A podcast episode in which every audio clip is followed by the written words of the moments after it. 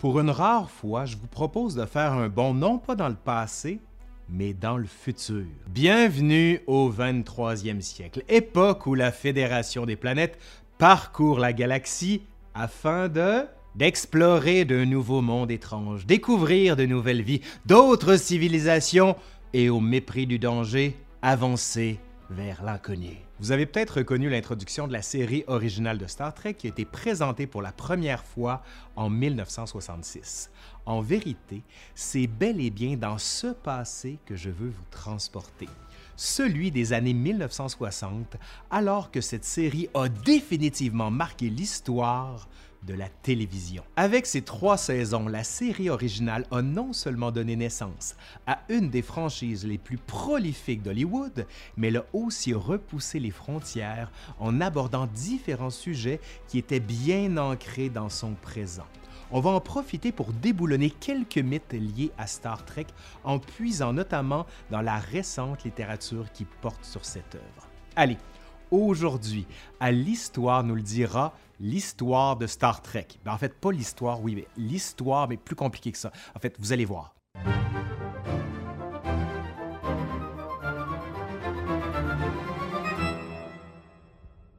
Star Trek est le fruit de toute une équipe dont plusieurs membres ont travaillé dans l'ombre. Aux nombreux scénaristes s'ajoutent des script éditeurs qui supervisaient et alimentaient les textes, ainsi que plusieurs producteurs associés. Cela dit, tout comme dans le vaisseau Enterprise, la série a d'abord été pilotée par un capitaine, le créateur et producteur exécutif Gene Roddenberry. Parmi ses influences, Roddenberry mentionne entre autres les récits de l'auteur Jonathan Swift, tels Les Voyages de Gulliver. Avec ses histoires fantastiques publiées en 1726, Swift a offert une satire sociale et politique camouflée sous la forme d'un conte pour enfants. Sans pointer directement les politiciens de l'époque, les voyages de Gulliver démontrent les travers des dirigeants et des citoyens en se servant des personnages fictifs comme les Lilliputiens. Gene Roddenberry voulait atteindre le même but avec ses séries télévisées. Avant de travailler pour la télévision, Roddenberry exerce les métiers de pilote de l'air et de policier. Au fil du temps, son expérience dans la police l'amène à écrire des scénarios inspirés de cas réels. Dans les années 1950, il travaille à la pige pour des séries policières et des westerns, puis il tente de créer des émissions au début des années 60.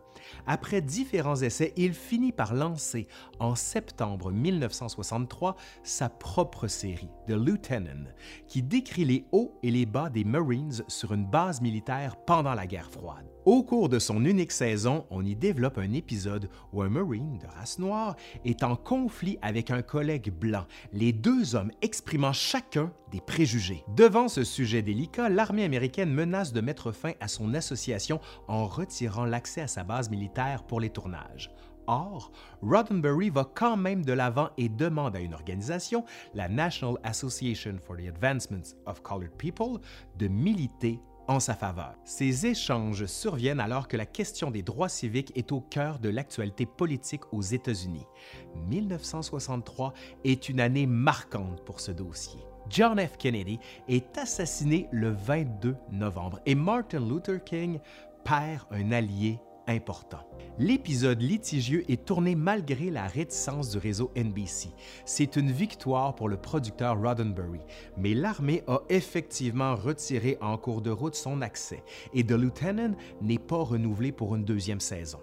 Surtout, c'est la première d'une longue série de disputes entre le créateur et le réseau NBC. Avec ce retrait, Roddenberry constate que c'est probablement la science-fiction qui lui permettra d'aborder plus librement des sujets de ce genre.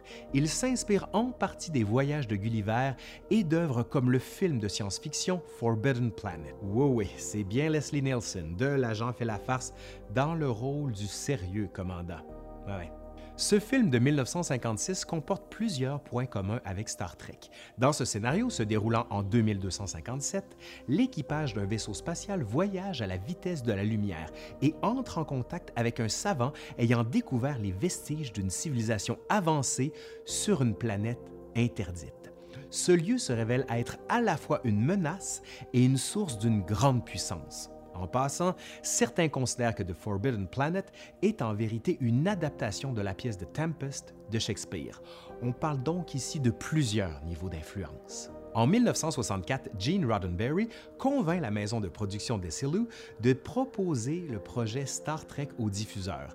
Desilu est dirigé par la comédienne Lucille Ball, qui est alors considérée comme la reine des sitcoms en Amérique. Afin de rendre ce projet de science-fiction accessible, Roddenberry présente Star Trek comme un Wagon Train to the Stars. Wagon Train, c'était une série western qui suivait une caravane de chariots traversant les États-Unis pour atteindre la nouvelle frontière que représentait alors la Californie. En raison notamment de l'appui de Lucille Ball, NBC décide de commander à Desilu un pilote, c'est-à-dire un épisode test qui permettra de déterminer par la suite si le projet donnera naissance à une série. Dans ce pilote nommé The Cage, on découvre au 23e siècle l'équipage du vaisseau USS Enterprise qui doit visiter une planète où un groupe de scientifiques s'est échoué il y a plusieurs années.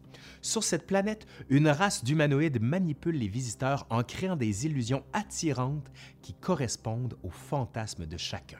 En plus d'exiger davantage d'action, NBC demande à Roddenberry de laisser tomber deux personnages qui risquent de déranger à la fois les spectateurs et les diffuseurs.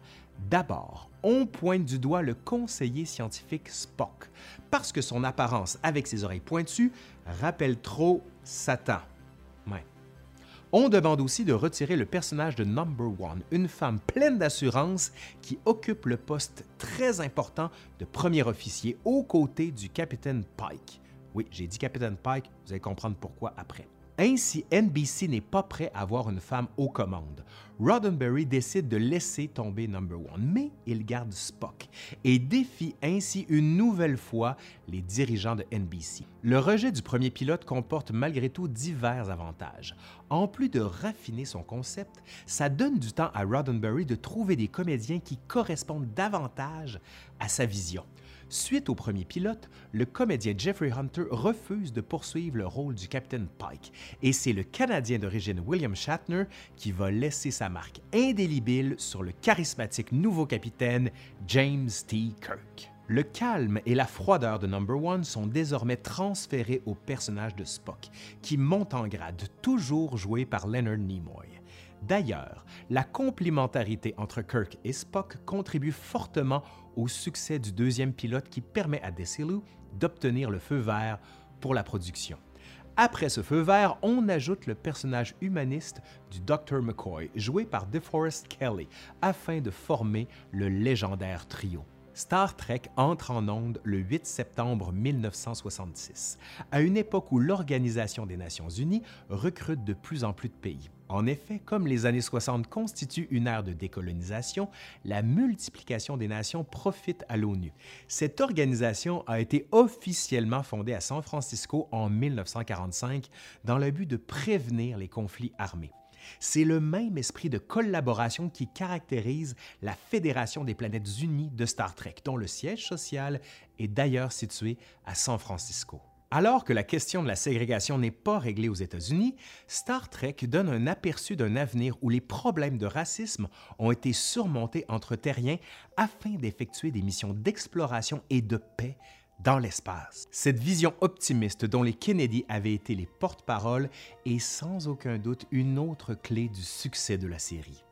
C'est pourquoi on trouve dans le vaisseau Enterprise une équipe multiethnique on note la présence de l'officier Sulu, un pilote qui démontre dans ce futur la collaboration de l'Asie à l'exploration spatiale. Aux communications, le lieutenant Uhura, qui est le premier personnage afro-américain féminin qui occupe un rôle aussi important lorsque la comédienne Nichelle Nichols décida de laisser tomber son rôle parce qu'elle trouvait que le personnage n'était pas assez actif, Martin Luther King l'a croisé et lui a dit que c'était très important qu'elle poursuive. Selon lui, ce personnage intelligent et qualifié était une source d'espoir pour bien des téléspectateurs de race noire. Elle décida donc de ne pas quitter le vaisseau. Au cours de la seconde saison, diffusée en 1967, Roddenberry crée le personnage russe de Chekhov. Pourtant, la crise des missiles de Cuba, survenue en 1962, était relativement récente et un sentiment anticommuniste animait encore bien des Américains.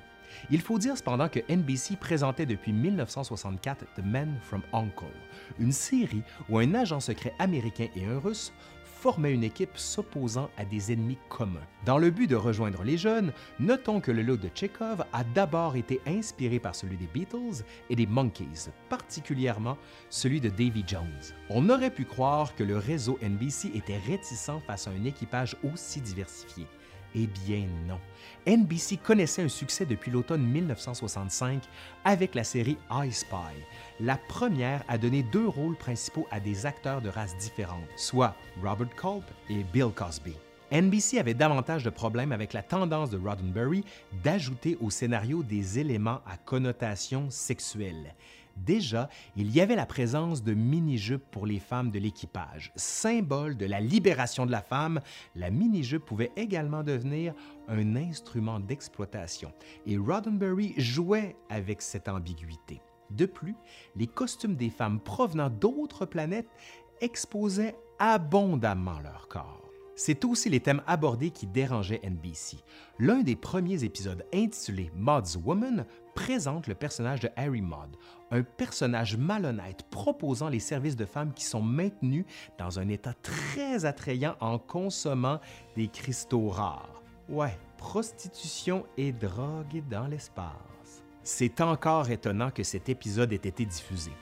On trouve aussi parmi les premiers scénarios une métaphore du Generation Gap, alors qu'un adolescent orphelin est recueilli sur l'entreprise où il entre en contact avec d'autres humains pour la première fois. Il s'agit de Charlie X, un être qui ne se sent pas accepté et qui se rebelle en punissant l'équipage avec ses pouvoirs extrasensoriels. Pensez à Carrie dans l'espace, mais sans le côté sanglant. Plus tard, les scénaristes ont aussi abordé l'agisme avec The Deadly Years, épisode où Kirk est jugé comme n'étant plus apte à commander lorsqu'il se met à vieillir rapidement après avoir été exposé à la radiation d'une comète. Avec l'épisode de Naked Time, Star Trek contourne la norme en montrant les effets semblables à ceux découlant d'une consommation abusive d'alcool. Un virus se propage à bord en forçant chacun à tomber dans des excès émotifs tout en exposant ses secrets. Ça, ça va permettre à Leonard Nimoy de révéler pour une rare fois les tourments qui habitent quotidiennement Mr. Spock. Lui, dont les origines mi-vulcaines le forcent à contrôler ses émotions. Kirk se livre également au cours de cet épisode qui prend des allures de psychanalyse. Le surmoi du capitaine est aussi confronté à son ça dans l'épisode The Enemy Within, alors que sa personnalité se divise en deux en raison d'un problème relié au téléporteur du vaisseau son jumeau diabolique va même jusqu'à tenter de violer une assistante. Une autre scène controversée pour le diffuseur. Sur le plan politique, divers épisodes ont servi de métaphore en montrant les enjeux liés à la guerre du Vietnam. Le conflit avec les communistes a été transposé à celui opposant la Fédération des planètes et les Klingons, ces irréductibles guerriers qui refusent de faire partie de cette association. Dans l'épisode A Private Little War, Kirk se demande s'il doit fournir des armes à un peuple primitif qui cherche à se défendre face à un groupe supporté par les Klingons. Kirk et McCoy ne sont pas du même avis à ce sujet et ils argumentent en se rappelant de cette fameuse guerre du 20e siècle sur le continent asiatique.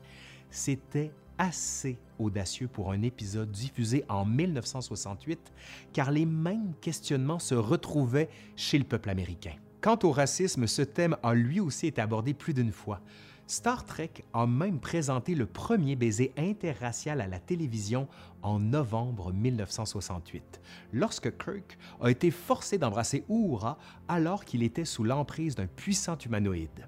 Et que dire de cet épisode où deux extraterrestres veulent s'entretuer sans cesse parce que l'un a la moitié droite du visage noir et que l'autre a la moitié gauche du visage noir?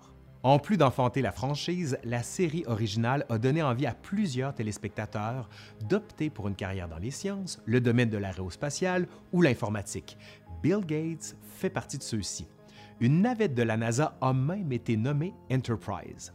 D'ailleurs, nombre d'inventions ont d'abord été présentées dans la série avant de s'insérer dans notre monde réel. L'ordinateur personnel, la tablette, le cellulaire flip, l'oreillette Bluetooth, l'interface vocale et j'en passe. La série a servi de pont afin de populariser des concepts de science-fiction qui ont été élaborés dans des films bien connus comme Blade Runner, Alien et Terminator. Et il y a une autre forme d'invention.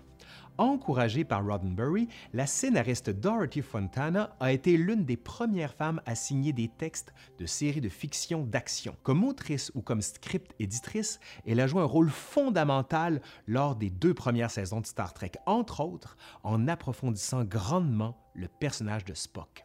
Afin de présenter ses textes en évitant les préjugés dans le milieu, elle les a signés sous le nom de DC Fontana. On lui doit notamment l'excellent épisode Journey to Babe qui introduit les parents de Spock. Si les sujets controversés et les innovations ont permis à Roddenberry et son équipe de refléter les préoccupations de l'époque, le manque de souplesse du créateur a eu pour effet de lui donner une très mauvaise réputation auprès de son diffuseur. Même lorsque la série était en production, Roddenberry a publiquement critiqué NBC. Il a même parodié le réseau dans l'épisode Bread and Circuses, du pain et des jeux qui se déroule sur une planète où les matchs de gladiateurs sont télévisés. Or, un accès récent aux archives et à de nombreux mémos démontre que le producteur avait aussi ses torts. Même si différents facteurs ont pu mener à la fin de la série, l'attitude de Roddenberry serait peut-être la raison principale de cet arrêt. Ce point de vue est développé en détail par l'auteur Mark Cusom dans les trois volumes massifs de These Are the Voyages. Ainsi, à plusieurs reprises, le prolongement de la série a été remis en question. À chaque fois, une campagne menée par les fans a été organisée. Or, contrairement à ce qui a parfois été véhiculé, les codes d'écoute étaient très appréciables, l'émission se classant fréquemment en tête ou en deuxième position dans sa case horaire. D'autres émissions qui avaient des résultats semblables sont demeurées en ondes plus longtemps. Toutefois, en raison des conflits, NBC a décidé de présenter la troisième saison de Star Trek le vendredi à 22 heures, une case horaire qui diminuait la portée auprès du grand public, entre autres les jeunes qui sortaient le vendredi. Autre obstacle, avec les effets spéciaux et les décors, les tournages dépassaient souvent les budgets, et cela va mettre en danger la maison de production Tessilu, qui a été forcée de vendre ses parts à Paramount en 1967. Ironiquement, la série allait rembourser de nombreuses fois ses frais lorsqu'elle sera par la suite présentée en reprise partout à travers le monde. Mais en 1967, personne n'aurait pu prédire cet immense succès et des coupes importantes ont été effectuées dans le budget de la troisième saison. Ces réductions ainsi que le départ de créateurs clés ont grandement affecté la qualité de Star Trek.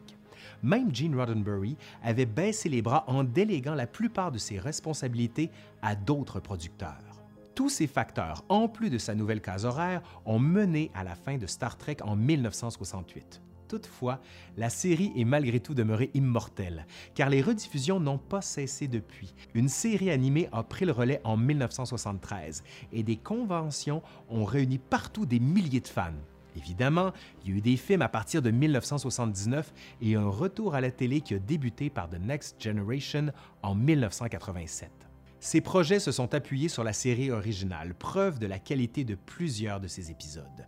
Parmi les 79 épisodes originaux, les plus appréciés offrent un équilibre entre des concepts futuristes, de l'action, des thématiques sociales ainsi que la dynamique du trio Kirk, Spock et McCoy. Ce trio nous invite nous aussi à trouver un équilibre entre la capacité à prendre des décisions, la raison et l'émotion. Comme le propose le célèbre salut de Spock, on peut vraiment dire que la série a une vie longue et prospère. Et c'est ce qu'on vous souhaite également.